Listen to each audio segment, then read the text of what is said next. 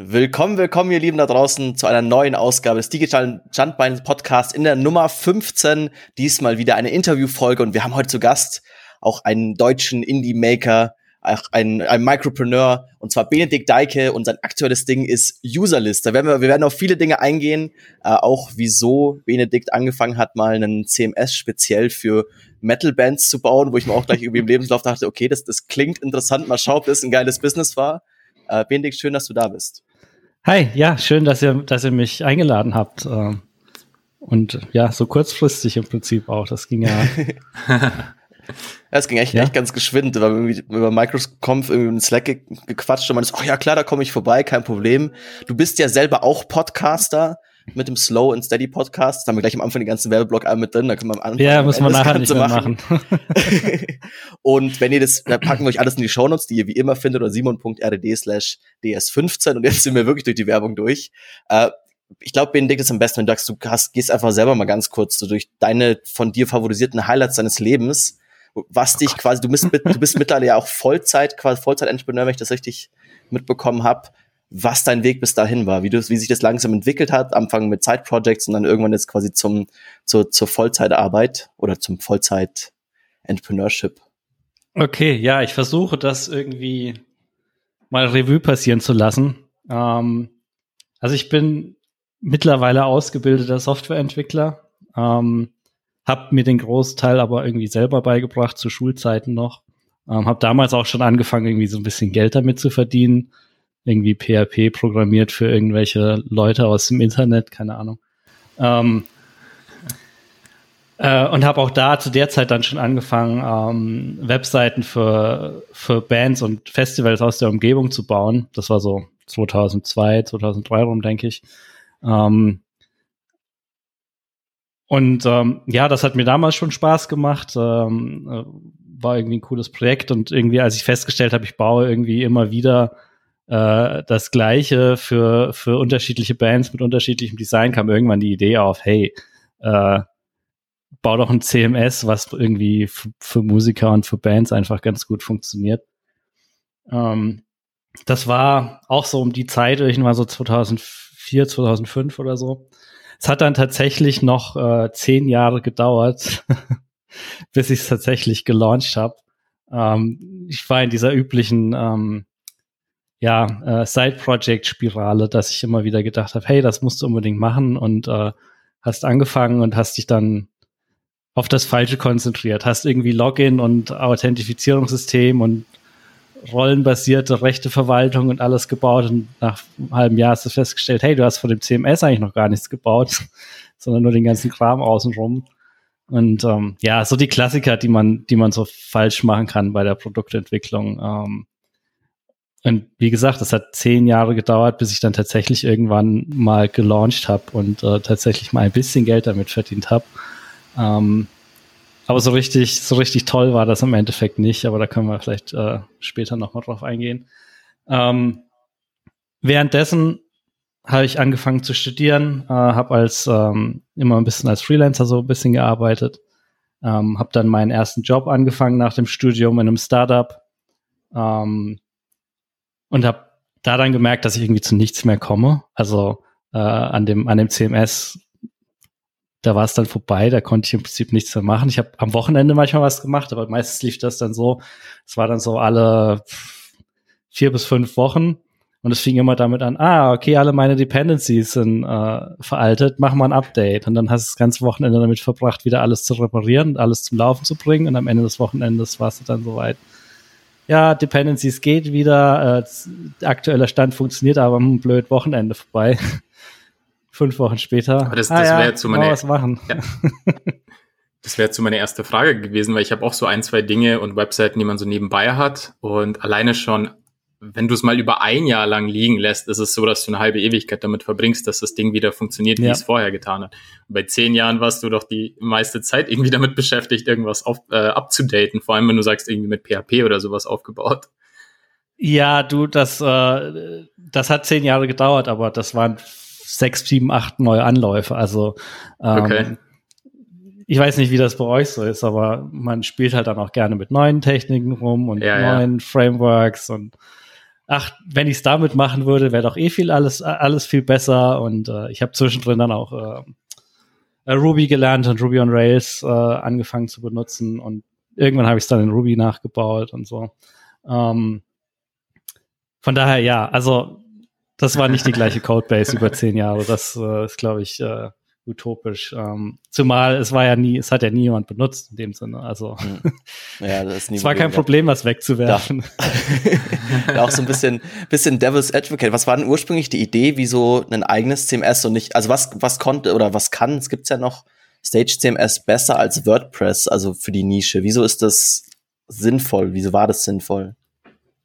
Also zum einen, ähm, ich glaube, als ich damit angefangen habe, war WordPress noch gar nicht so geil und toll, wie das heute so ist. Also ähm, ja, okay, stimmt. Du das sagst, war zum einen, ja, das war zum einen Grund, her. das zu machen. Ähm, zum anderen, was ich gesehen habe, war halt, ähm, dass so ein paar äh, Use Cases oder so ein paar Anwendungsfälle, die, die, die halt Musiker haben, wie zum Beispiel ihren Tourkalender verwalten und äh, ihre Diskografie und sowas.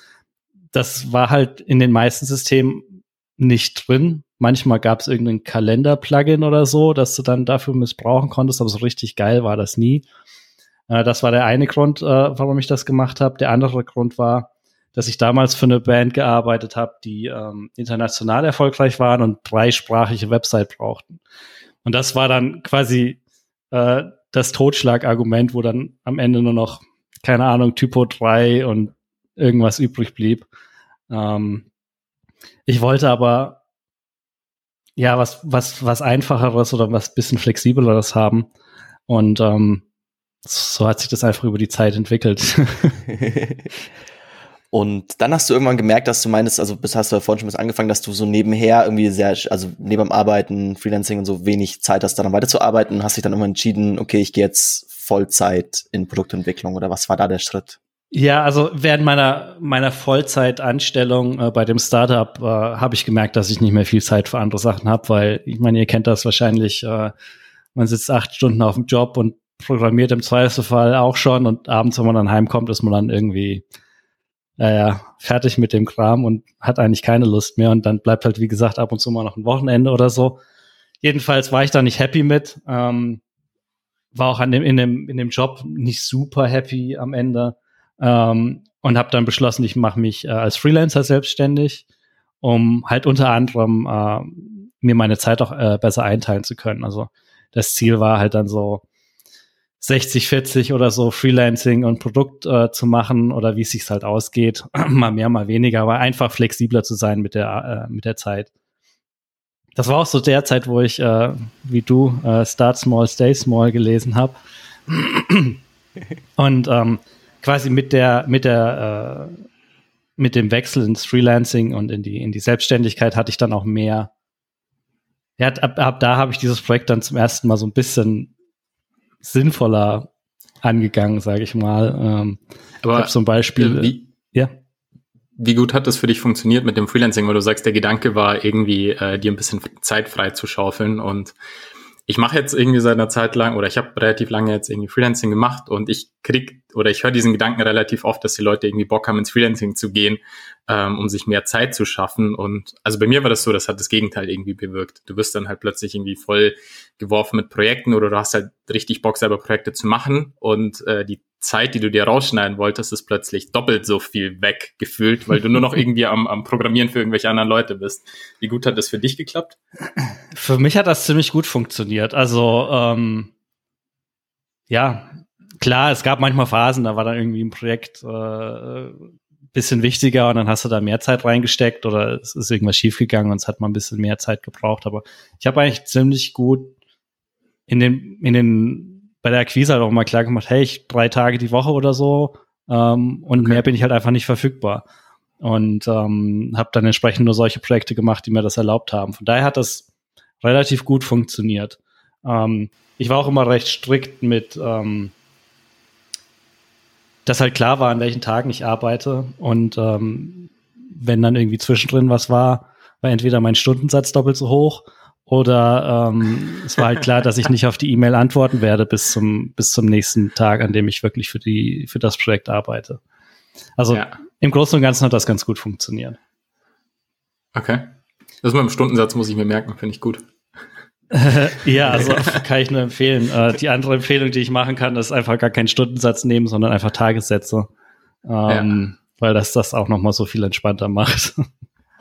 ja, stimmt. Ähm, ja, ansonsten, wie gesagt, ja, an der, an, als ich diesen Schritt gemacht habe, hatte ich dann die Zeit, auch wirklich am Produkt zu arbeiten. Ich habe mir dann auch immer vorgenommen, ähm, statt ähm, quasi aus Blau ins Blaue zu entwickeln, äh, habe ich mir immer Kunden gesucht, die bestimmte Features brauchten und habe dann erst dann die Sachen umgesetzt. Also ich habe im Prinzip so ein bisschen Akquise gemacht, bevor das Produkt überhaupt da war. Das hat relativ gut funktioniert, allerdings im extrem kleinen Maßstab. Also ich habe dann tatsächlich eine neue Band dazu, die haben X gebraucht und habe ich halt dann X gebaut, nachdem die gesagt haben, sie sind dabei. Und dann die nächste angefragt, ob die Lust haben, das zu machen und die brauchten dann vielleicht noch zwei, drei Sachen mehr, dann habe ich halt die dann umgesetzt. Ähm, das war okay, um da so ein bisschen strukturierter vorzugehen und tatsächlich auch irgendwie mal was zu liefern und was äh, produktiv zu haben, weil die natürlich auch ihre Webseiten irgendwann haben wollten. Ähm, und ja, wie gesagt, zehn Jahre in etwa, nachdem ich damit angefangen habe, war es dann auch irgendwann mal online. Ich habe es gelauncht, ich habe es auf Product Hunt gepostet. Es hat mega viele Upvotes gekriegt damals. ähm, und es hat sich keiner angemeldet für Überraschung. Weil Musiker halt auch nicht auf Product Hunt sind und so. Ähm, und da geht auch eigentlich schon das Problem los, ähm, dass ich äh, zwar es geschafft habe, ein Produkt zu launchen, aber so ein bisschen naiv an die Zielgruppe rangegangen bin und überhaupt an das Problem und dann feststellen musste, dass die meisten Musiker entweder kein Geld haben oder sich einfach überhaupt nicht für Internet und Webseiten und Online-Präsenz interessieren und denen das eigentlich, also eigentlich wurscht ist. Oder dann gibt's noch ähm, die anderen, die sagen, äh, ich bin so erfolgreich, das macht meine Plattenfirma für mich, ja. Da habe ich überhaupt gar nichts mit zu tun. Die kümmern sich um alles. Und ähm, ja, man kann es schon erahnen. Schlussendlich lief es dann darauf hinaus, dass ähm, dass ich irgendwann aufgehört habe, daran zu arbeiten. Und es ist jetzt zwar noch online, ich glaube, es sind noch drei Kunden, die ich habe im Moment. Aber eigentlich warte ich auch nur drauf, dass die irgendwann sagen, so jetzt äh, ist Zeit für was Neues, dass ich da irgendwann mal den Stecker ziehen kann. Ja, gut, solange es noch läuft. Und dann bist du irgendwann zu, mit Userlist quasi ganz anderen Wert. Ich, ich sehe, Userlist hast schon sehr gut deine Zielgruppe rausgefunden. Auch ich sehe so ein bisschen die Marketing-Sachen, die du machst, sind sehr, sehr spitz auf die Zielgruppe auch zugeschnitten. War das dann nochmal ein ganz neu, neuer Weg? War das dann deine, also du machst es ja mit einer Co-Gründerin, oder? Ihr seid zu zweit im, im, im Führungsteam, ja. wenn man das so sagen kann. War das, kam der Impuls viel von dir oder dann in dem Fall von ihr? Ähm, das kam tatsächlich so, dass ähm, wir haben uns kennengelernt, weil ich damals für Stage CMS äh, ihr erstes Buch gekauft habe. Das hieß irgendwie Mastering App, Pre App Presentation und ging so ein bisschen über, wie baust du deine Marketing-Website um deine damals für eine Mobile-App äh, war das geschrieben. Aber ich dachte, naja, das funktioniert bestimmt auch für eine Web-App. Äh, da habe ich ihr Buch gekauft und ähm, wir sind irgendwie in Kontakt gekommen, haben uns dann irgendwann mal auf einer Microconf getroffen. Ähm, ja, und haben uns angefreundet und irgendwann paar Jahre später, ich glaube so 2016, 2017, hat sie ähm, ihr erstes Software-Produkt bauen wollen, einen SaaS. Ähm, das hieß Tiny Reminder und ähm, hat nach einem Entwickler gesucht und hat mich angefragt, so, hey, kennst du jemanden? Und ich meine so, ja, warum helfe ich dir nicht? ähm, und dann äh, hat sie mich damals engagiert, das für sie zu bauen und wir haben gemerkt, dass wir recht gut zusammenarbeiten. Also es hat, hat ganz gut funktioniert. Ähm, die Kommunikation war gut, ähm, die Aufgabenverteilung war relativ klar. Sie ist äh, Designerin und hat sich halt ums Marketing gekümmert und ich habe das äh, Technische gebaut. Und ja, es hat einfach Spaß gemacht und wir haben gemerkt, dass das funktioniert gut. Ähm, war aber auch in dem Fall so ein bisschen, ja, das Produkt und der Markt war auch wieder etwas schwierig. Ähm, das äh, war im Prinzip so ein kleiner Formbilder mit Erinnerungsfunktion. Die Idee war, dass, äh, dass man irgendwie als Freelancer oder so ja oft, äh, insbesondere wenn man irgendwie Designs macht oder so, Assets von den, von den Kunden braucht oder irgendwie irgendwelche Texte, Bilder und so weiter. Und man konnte da quasi so ein Formular zusammenstellen. Das hat man den Leuten geschickt. Und die wurden dann quasi automatisch genervt, bis die, bis sie das Formular ausgefüllt haben. Und an sich klang das alles ganz schön und gut, aber es stellte sich dann so raus, dass die meisten potenziellen Kunden dieses Problem gar nicht so hatten oder es auf andere Weise gelöst haben. Und wenn sie das Problem hatten, war es meistens nicht so dramatisch, dass sie gesagt haben, okay, dafür brauche ich ein Tool und dafür gebe ich Geld aus. Ähm, und als das dann so klar wurde, so langsam, ähm, hat, glaube ich, auch Jane so ein bisschen das ähm, Interesse verloren. Übrigens Jane Portman, ihr Name, ich weiß, haben wir nie erwähnt, aber äh, noch nicht, nein. uibreakfast.com. Ähm, jedenfalls ähm, hat sie dann irgendwann festgestellt, dass es halt auch nichts so ist und äh, hat ein Kaufangebot tatsächlich bekommen von jemandem ähm, und war dann quasi in dem Moment, als das Kaufangebot da war, so relativ froh und befreit und hat direkt angefangen, über die nächste Idee nachzudenken. Und äh, eine davon war eben, äh, war entsprechend Userlist, ähm, weil wir auch mit Tiny Reminder damals das Problem hatten, dass wir es gar nicht so einfach waren, einen einfachen äh, Kommunikationskanal äh, mit den Nutzern äh, aufzubauen. Äh, wir hatten damals Intercom eingesetzt, um so ein bisschen eine Liste mit Nutzern, die das Produkt benutzen, zu kriegen und denen irgendwie Nachrichten schicken zu können. Aber Intercom war auch damals schon relativ heftig teuer, ähm, selbst wenn du nur ein paar hundert Nutzer hattest.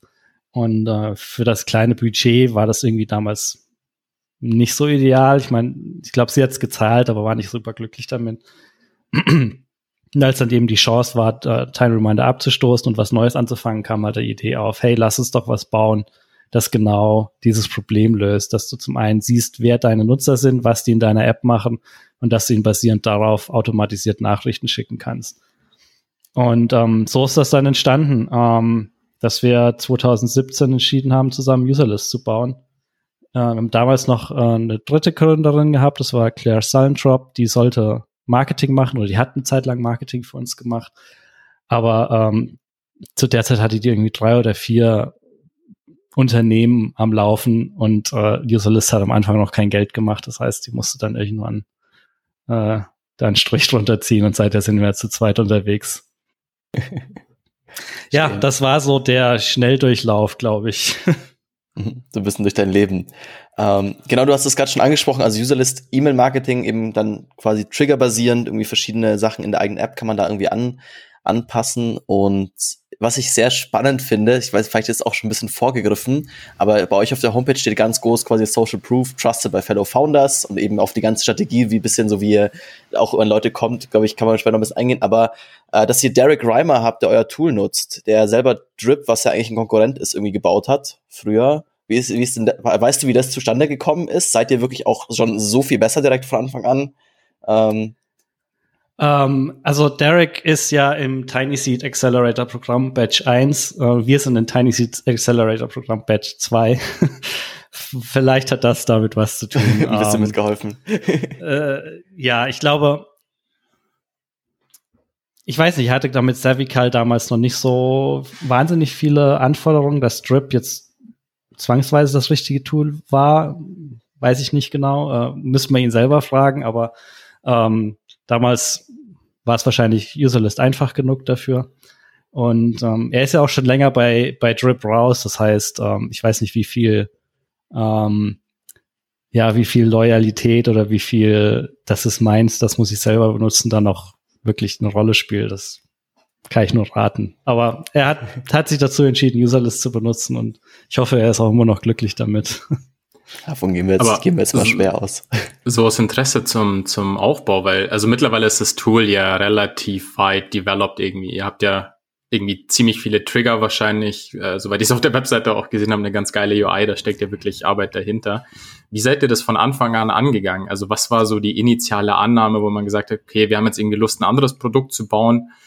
Wir haben selber ein Problem. Wie seid, wie seid ihr an den Markt gegangen und an die Leute? Und was war so das erste Ding, was ihr irgendwie online gestellt habt? Ja, also das erste, was wir damals gemacht haben, war, wir hatten zwar so eine These, aber wir wussten nur, dass wir das Problem haben. Und damals war Claire ja noch sehr aktiv bei uns und ähm, sie hat eine ganze Menge Interviews mit potenziellen Kunden geführt. Ähm, wir waren ja alle, alle drei irgendwie in der, in der Micropreneur und äh, Software as a Service Szene so ein bisschen unterwegs und hatten da Kontakte und dann sind, wir haben die einfach alle was, was heißt eine ganze Menge? Und, äh, weil ich, also bei ganze Menge höre ich immer so zwischen 50 und manche Bekannten von mir, die gesagt haben, okay, wir haben einfach mal 1000 Kunden angeschrieben. Was war so die Menge bei euch, die ihr abgegrast habt? Äh, Kontakte oder Interviews? Kontakte, keine Ahnung. Äh, Interviews hat sie, glaube ich, so um die 30 geführt. Ähm, okay. Das war auch genug, um dann irgendwie so ein paar äh, Pattern zu sehen. Also es war dann an irgendeinem Punkt relativ klar, was die Probleme sind. Die deckten sich relativ gut mit dem, was wir erwarten, erwartet hatten. Ähm, und ähm, ja, auf deren Basis haben wir dann angefangen, das Produkt zu bauen. Ähm, Wie viele Leute musst wir du jetzt kontaktieren? Für, für die oh, 30? Das weiß ich nicht mehr. Das weiß ich nicht mehr. Tut mir leid. Okay, schade. Ähm, das hat mich jetzt echt interessiert.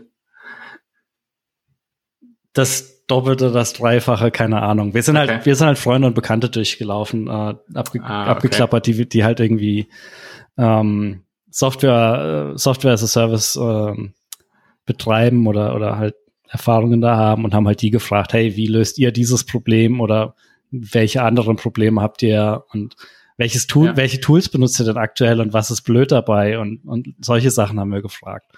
Und ähm, dadurch haben wir eine grobe Idee gekriegt, was die Leute brauchen und haben halt daran angefangen, so ein bisschen das einzugrenzen, was wir als erstes machen wollen. Und wir haben uns im, im Prinzip dazu entschieden, dass wir einfach uns auf Lifecycle Messaging, also alles nach dem Anmelden des Kunden, äh, konzentrieren werden und da halt so einfache Automatisierung für Onboarding-Kampagnen und so ähm, mhm. bauen werden. Äh, und als wir das hatten, haben wir eine kleine Landingpage gebaut, einen Blogpost geschrieben mit, das hier ist unsere, unsere Vision und äh, haben da so ein Pre-Order-Formular drunter gemacht, wo die Leute, ähm, ich glaube, wir haben 30% Discount gemacht und dann konnten sie sechs Monate an ähm, ja, Userlist kaufen, bevor überhaupt irgendwas verfügbar war. Okay. Da hatten wir, glaube ich, damals das Ziel, dass wir zehn Leute finden, die das kaufen. Es waren im Endeffekt dann nur fünf, aber es hat uns dann irgendwie auch gereicht und wir haben gesagt, okay, dann, dann bauen wir das jetzt. Ähm, ja. ja, so ist das dann losgegangen. Okay. Ja, es ist schon, es ist ganz, ganz angenehm. Es geht ganz bisschen auch da quasi äh, Kundenresearch vorne des Bekanntenkreis machen. Okay, du baust quasi auch ein Produkt, da was ja quasi auch in dieser ganzen Micropreneur-Community mega sinnvoll ist und auch viel gebraucht wird. War das denn auch, also ich meine, du hast ein bisschen erzählt, wie es irgendwie entstanden ist, aber war das auch eine bewusste Entscheidung, dass ihr gesagt habt, hey, eben hier kennen wir schon Leute, klar, wie immer auch, es ist ein bisschen unser eigenes Problem, ähm, und aber diesen Headstart zu haben von, ja, okay, wir können eben Freunde, Bekannte anquatschen, denen Geld aus dem Rücken leiern, so ein bisschen, ein bisschen gesagt. Ähm, weil vermutlich werden die fünf Leute nicht komplette Fremde gewesen sein, die sich da quasi am Anfang zu euch committed haben, oder?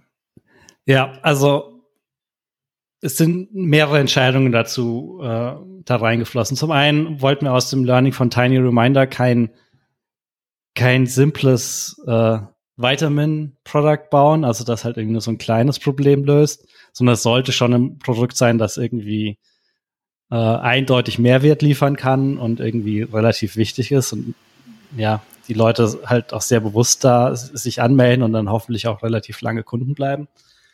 Ähm, die andere Überlegung war, dass wir ein Produkt wollten, wo es einen etablierten Markt gibt. Und ähm, ja, hat ja schon gesagt, ähm, Intercom gab's, gibt's schon, gab's schon Customer.io, Drip war da. Also es ist ein Riesenmarkt im Prinzip. Äh, Im Nachhinein, wer weiß, ob das so schlau war, aber so ist es jetzt, können wir jetzt auch nicht mehr ändern. Ähm, und die andere Sache war, ähm, wir hatten alle unsere, unsere Netzwerke und teilweise auch äh, unsere Twitter-Follower und E-Mail-Listen äh, mit genau diesen Leuten halt drauf, äh, die zumindest im Großen und Ganzen in der Software-as-a-Service-Nische sind und ähm, zum Teil Micropreneur oder ja, oder auch nicht, aber im Großen und Ganzen war der Overlap da relativ gut. Und deswegen haben wir uns dafür entschieden, das da zu machen, weil wir wussten, dass wir da die Arbeit, die wir in den Jahren vorher reingesteckt haben, schon mal ein bisschen nutzen können, zumindest. Jetzt gibt's Userlist seit knapp ein bisschen mehr als drei Jahren, fast vier Jahre, irgendwie 2017, steht auf LinkedIn, keine Ahnung. ähm, was war der, der schlimmste Moment bis jetzt? Also wie es, es gab sicher sehr viele gute Momente, davon auch gerne viele, aber was gab es irgendwie Momente, wo ich gesagt boah, verdammt, irgendwie, jetzt hat uns genau eben, keine Ahnung, Intercom hat uns jetzt genau das Feature, was wir eigentlich hier bauen wollten, weggenommen oder quasi nachgebaut oder gab es irgendwann gesagt, okay, boah, jetzt irgendwie Stargate 2.0, wir finden doch keine Kunden, Stage 2.0? Äh, ähm, also ich glaube, die schlimmsten Momente für mich waren tatsächlich bisher irgendwelche technischen Probleme. Ähm, Wann hast du die Datenbanken gelöscht? die Datenbank habe ich zum Glück noch nicht gelöscht, aber ähm, ja, manchmal, manchmal benutzen unsere Kunden unsere API doch etwas anders, als ich das erwartet habe, äh, was dann äh, öfter mal zu äh, langen Nächten vor dem Computer führen kann und solche Sachen.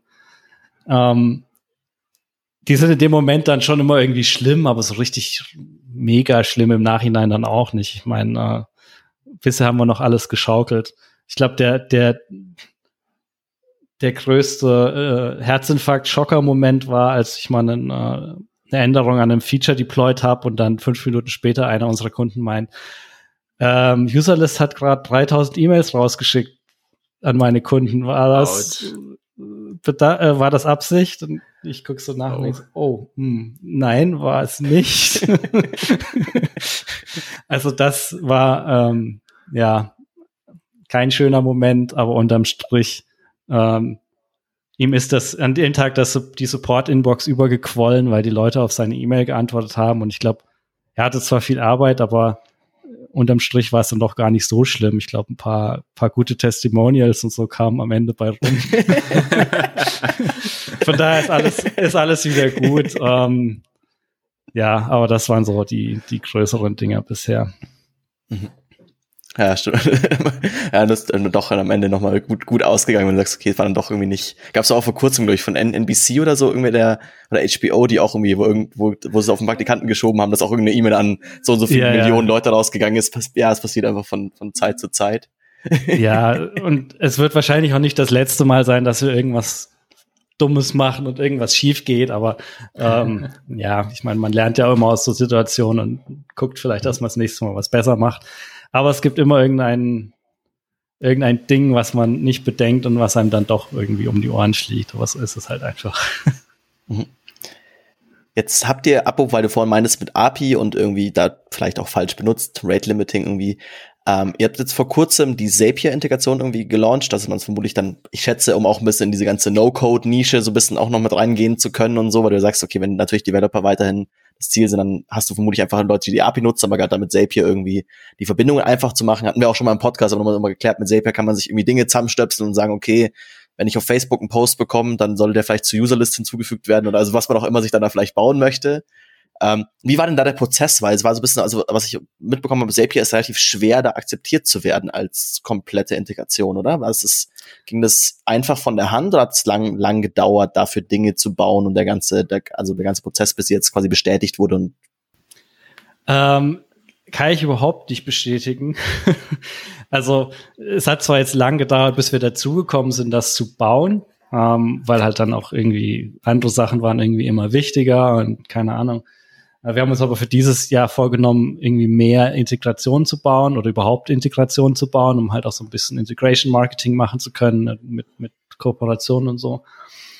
Und wenn du über Integration redest, dann bietet sich Zapier als Nummer eins einfach an, weil du halt mit einer Integration zumindest über den Drittanbieter Zapier halt irgendwie 3000 andere Anwendungen anbinden kannst, zumindest theoretisch. Ähm, von daher haben wir das dieses Jahr einfach mal gemacht. Und äh, wir hatten für Tiny Reminder damals auch schon eine Zapier-Integration gebaut und hatten zumindest da mal ein bisschen Erfahrung gesammelt und wussten aus der Erfahrung, dass es Beste ist, einfach klein anzufangen. Also nicht anfangen, irgendwie Trigger und Actions und was nicht alles für alles einzubauen, was dir irgendwie einfällt, sondern fang mit zwei, drei Sachen an. Ähm, guck, dass du die ordentlich testest, dass du ein paar Nutzer findest, die das testen und dann kannst du es einreichen ähm, und, und äh, das funktioniert bei denen relativ problemlos. Du gehst an das in das System rein, arbeitest die Checkliste ab und drückst auf Submit. Und dann kam eine E-Mail, in den nächsten sieben bis acht Tagen kriegst du eine Antwort und dann wirst du vielleicht freigeschaltet. Und ich weiß auch von Bekannten, dass die manchmal noch so ein bisschen hin und her machen mussten und irgendwie Wording anpassen oder irgendwie einen Fehler beheben. Aber bei uns hat es weniger als 24 Stunden gedauert, dann war das akzeptiert. Also es war total schmerzfrei. Und ähm, wenn du dann einmal akzeptiert bist, äh, zumindest für die Beta akzeptiert bist, ähm, dann ist deine Integration in deren Marketplace und äh, du kannst auch weiterhin, also du kannst dann quasi darauf aufbauen, neue Features hinzufügen, Sachen ändern und musst nicht jedes Mal durch den Review.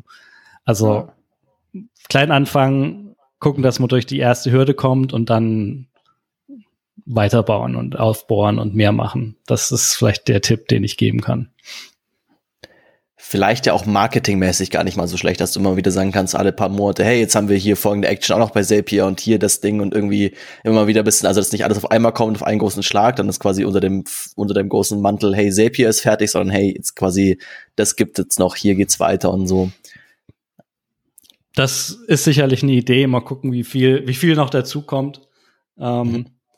Unterm Strich hat Zapier halt auch ein Interesse daran, dass die Sachen, die da sind, auch aktiv benutzt werden ähm, das heißt, äh, so viel auf Vorrat bauen ist gar nicht so zu empfehlen, weil ähm, ja, wenn die sehen, dass die Hälfte deiner An äh, Sachen nicht benutzt werden, dann zumindest beim für den Review äh, ist das nicht gut. Also die wollen schon sehen, mhm. dass da aktive Steps drauf sind und dass die live sind und dass die auch funktionieren. Ähm, aber ja, stimmt schon. Wenn wir da noch mal ein größeres Release oder so machen, dann kann man da definitiv noch mal einen Marketing-Push machen, ja.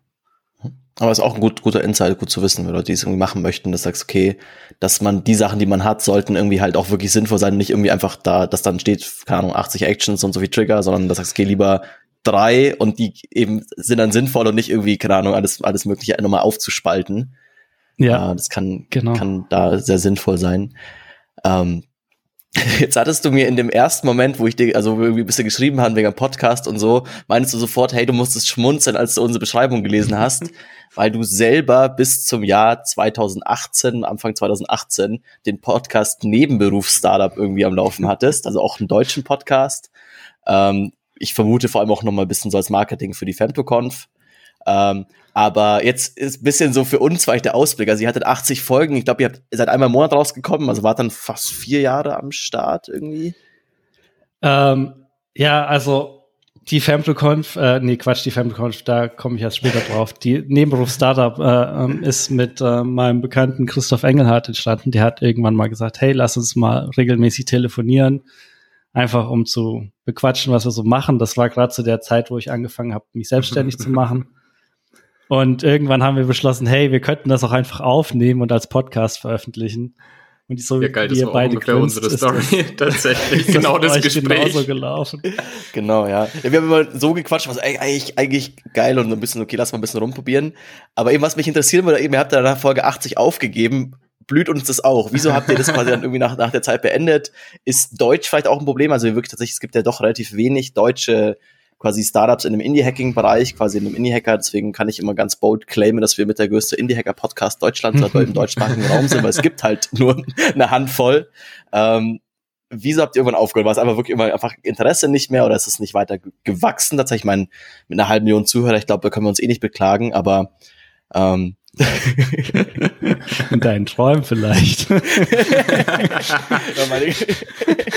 habt ihr jetzt da draußen nicht, das habt ihr jetzt da draußen nicht gesehen, aber wir machen, wenn das noch Videocall, man hat so in allen, in, in allen Blicken gesehen, so, okay, gut, dann lassen wir die Zahl jetzt so stehen dann lösen wir das auf, dass sie natürlich vollkommen erstunken und erlogen ist.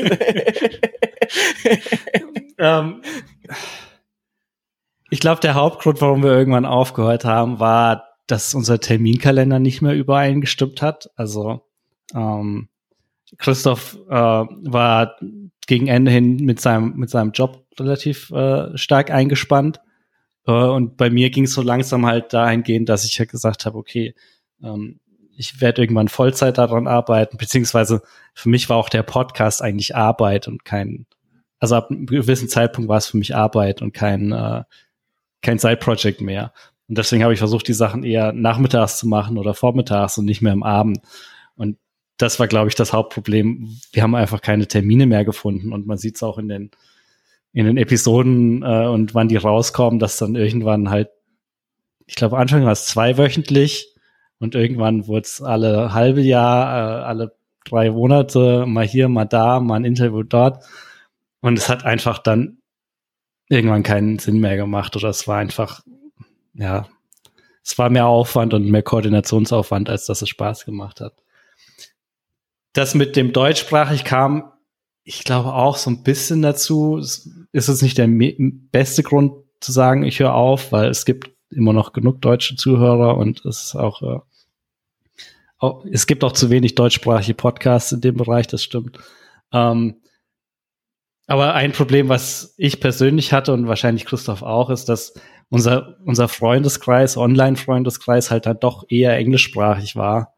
Und viele dann immer so gesagt haben, ah, du hast einen Podcast, sag mal, will hören, schick mal rüber. Und also, ja, ist aber auf Deutsch.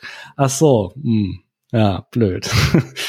und ähm, ja, äh, wie gesagt, war jetzt nicht der Grund, äh, dass wir aufgehört haben, aber war jetzt der Grund, warum Slow and Steady ein englischsprachiger Podcast ist.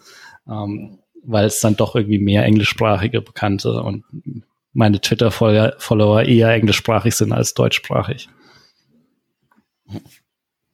Ja, ich bin mal gespannt, eben, weil eben auch sagt, sie hattet ein sehr ähnliches Format auch und eben auch so ein bisschen die Richtung. Wie du sagst, zweiwöchig sind wir aktuell ja auch noch. Also mal schauen, äh, unsere erste Hürde haben wir genommen. Simon, wir haben gesagt, wir machen ein halbes Jahr. Oder? Wohin willst nee, gar nichts, Dennis. ich will dich jetzt schon mal aufwärmen dafür. Nein. Nein. Irgendwann hast du äh, einfach keine Zeit mehr und verschiebst dann so die Termine. Dann schicke ich dir noch einen Link zu dieser Episode. Du schicke ich dir noch einen Link zu dieser Episode mit dem Timecode, dass du weißt, was auf dich zukommt. ähm, genau. Ja. Und aber am Ende, es muss ja auch nicht immer alles ewig weitergehen. Ich glaube, irgendwann ist vielleicht auch mal gut und ähm, man macht da vielleicht was anderes und von daher nehmt so viele Folgen auf, wie, wie euch Spaß machen und ja. wenn es irgendwann nicht mehr so ist, dann hört halt auf. Ganz einfach. Wobei du ja beim Podcasten geblieben bist, also eben mit, das gerade auch schon geteasert, quasi Slow and Steady.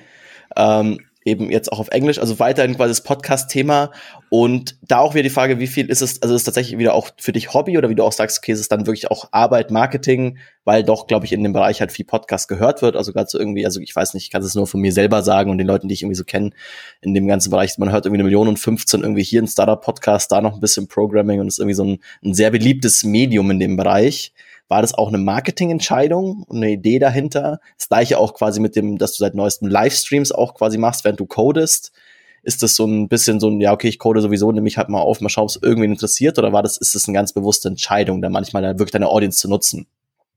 Das war eine ganz bewusste Entscheidung, um wirklich ähm, so ein bisschen dieses Bild in Public Ding zu machen. Das war die Entscheidung, also das war die Idee hinter dem Podcast ja, es macht mir Spaß, Podcast äh, aufzunehmen und äh, auch mit, äh, wir machen es jetzt wöchentlich mit Brian Ray und äh, Benedicte Ray, äh, nicht verwandt, ähm, äh, dass wir halt einfach über unsere Woche äh, sprechen und äh, zum einen ist es so ein bisschen die öffentliche Mastermind-Sitzung, äh, wo du halt so ein bisschen äh, erzählst, was so abgeht und was so los ist. Ähm, bisschen die Therapiesitzung, weil man halt irgendwie über irgendwelche Probleme reden kann und auch so ein bisschen die ja, äh, die Angst vor davor in der Öffentlichkeit wie ein Depp dazustehen, weil man halt irgendwie seit einem halben Jahr dieses eine Feature nicht fertig kriegt oder so. Also so ein bisschen die externe Motivation spielt da ein bisschen mit rein.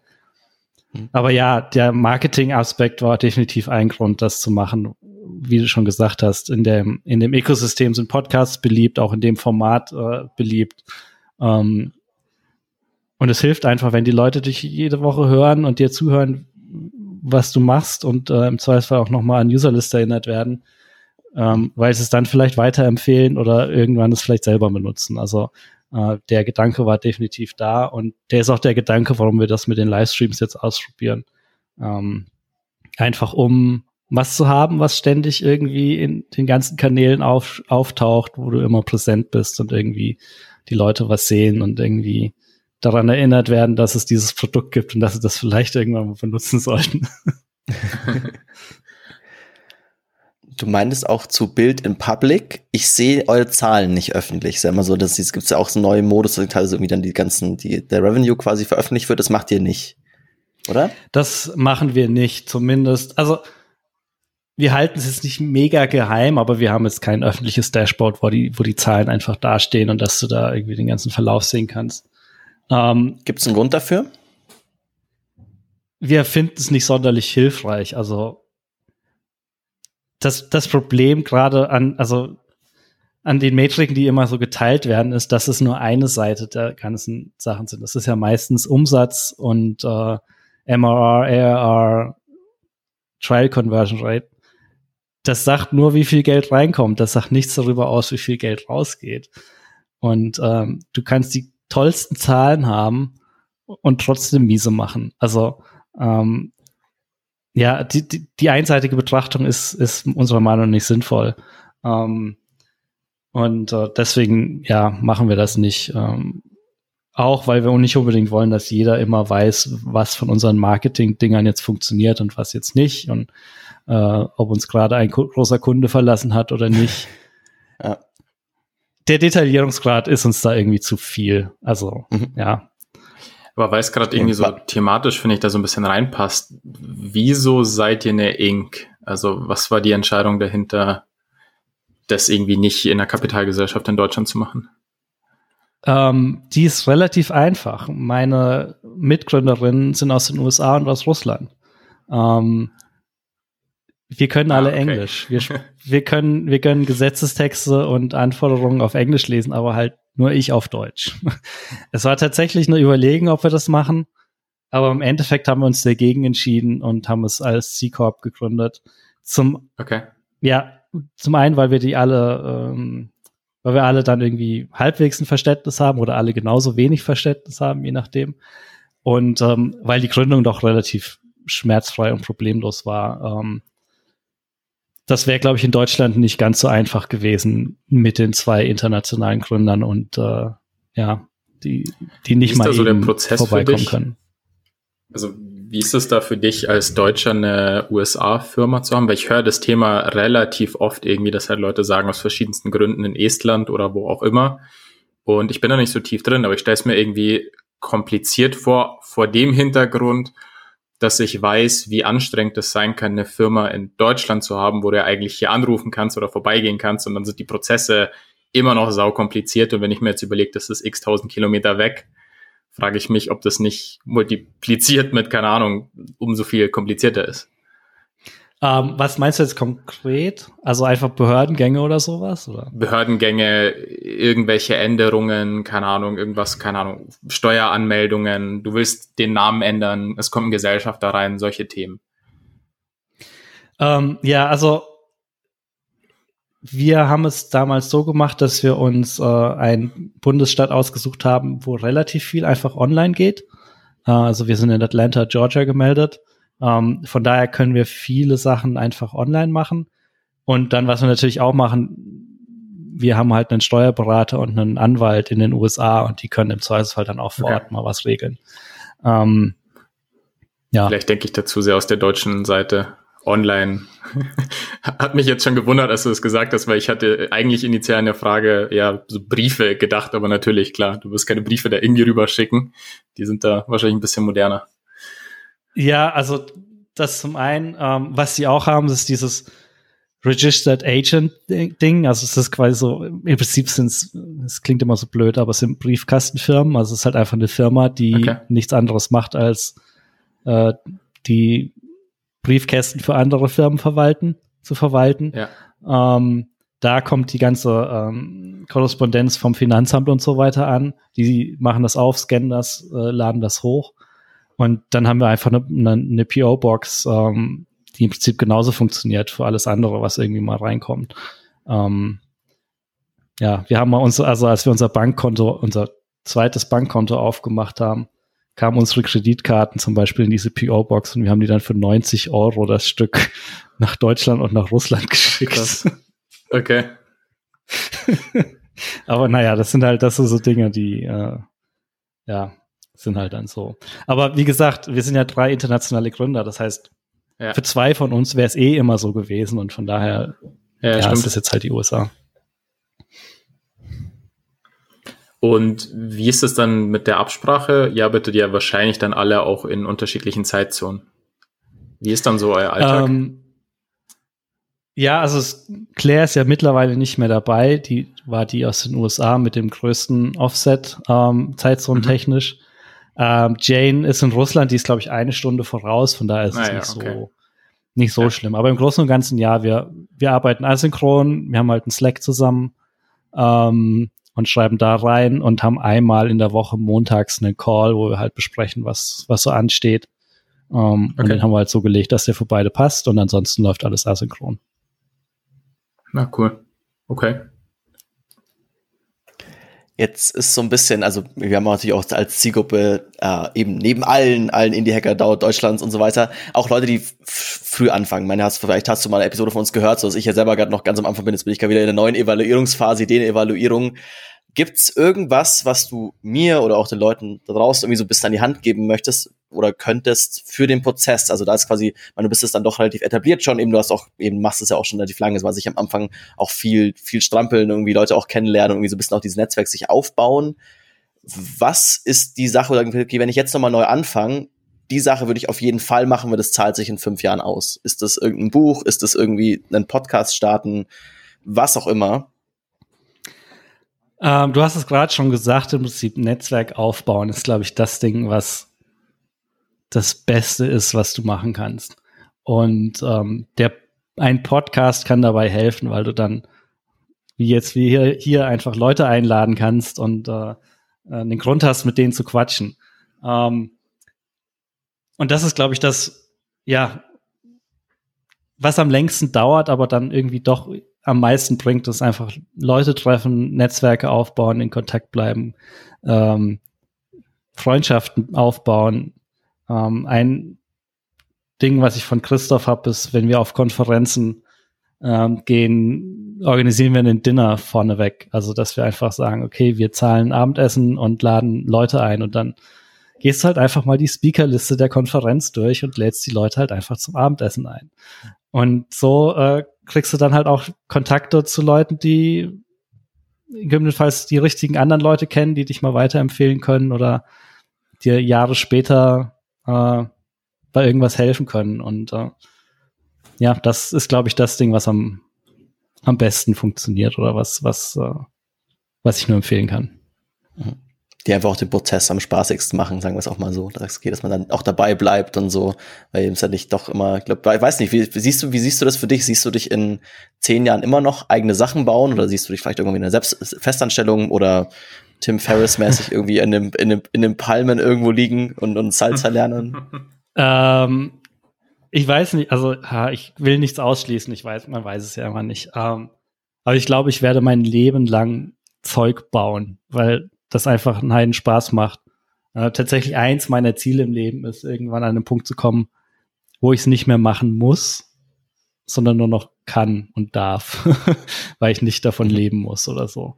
Ähm, aber selbst dann werde ich wahrscheinlich immer weiter irgendwie Zeug bauen, weil es einfach, es ist einfach mein, mein Ding und das macht mir Spaß. Von daher wird das wohl so weitergehen. Ich glaube, das ist ein sehr gutes Schlusswort. Fast, da können wir eigentlich fast so irgendwie, also das ist sehr, sehr, sehr schön zum Ende. Kommen wir auch perfekt auf unsere Folgenlänge, das nochmal noch top noch mit dazu. Perfekt. Äh, eben jetzt noch irgendeine Sache gibt, die du doch irgendwie unseren, unseren Hörern mitgeben möchtest, irgendwas eben klar, schaut euch Userlist an, schaut euch die Shownotes an, simon.rd slash ds15 haben wir alles verlinkt, da packe ich deine Homepage mit rein, da packe ich alles, was ich von dir hab, was ich von Jane hab, irgendwie packen wir dazu, dass ihr irgendwie, dass ihr alles finden könnt, alle Bücher, ob das dann auch irgendwie, ich habe gesehen, du hast auch zwei Bücher geschrieben oder mitgeschrieben, irgendwie E-Mail-Marketing. Nee, ich habe nichts, ich hab nichts geschrieben, aber ich sehe hier ein Who is Behind This bei dem SaaS Guidebook, also von daher auf deiner eigenen Homepage. ah, ja, das, Hast du es vielleicht äh, schreiben lassen? das ist nie geschrieben worden. Das ist einfach nur da, um zu sehen, ob Leute es kaufen würden. ah, interessant. Okay, gut, dann verlinke ich das nicht. Ich glaube, wenn wir jetzt dann, damit auch noch anfangen, dann sind wir noch mal eine halbe Stunde länger unterwegs. Dann sind wir noch mal, noch mal so viel unterwegs. Äh, vielleicht, vielleicht gerne in der Zukunft mal wieder, weil ich okay, hast du noch mal irgendwie in, in einem halben Jahr noch mal Lust. Benedikt, vielen, vielen Dank, dass du im Podcast warst, dass du auch so super schnell irgendwie gleich gesagt hast, ich, eben, ich habe immer in, in Slack geschrieben, hey, hat irgendwie Lust. Du hast, ja klar, mache ich mit, so kenne ich mich aus, genau euer Format habe ich auch mal gemacht. Schön, ja, dass du da warst. Vielen, vielen Dank. Es ist schön, mal wieder auf Deutsch und Podcast zu machen. Das kommt selten genug vor. Von daher vielen Dank, dass, ihr, dass ich da sein durfte und ähm, ja, euch viel Erfolg weiterhin. Ähm, ich habe jetzt auch schon ein paar Folgen gehört. Ich glaube, ich werde auch noch mal ein paar zukünftig hören. Außer die hier, genau. die werde ich mir sparen. das kann ich euch da draußen auch empfehlen. Und zwar, ist, und zwar, wenn ihr, ihr wollt keine Folge mehr verpassen, wir haben noch ein paar Interviewfolgen für die Zukunft geplant, gerade über die Sommerpause, dass da Dennis und ich mal in Urlaub gehen können, ohne dass ihr das mitbekommt.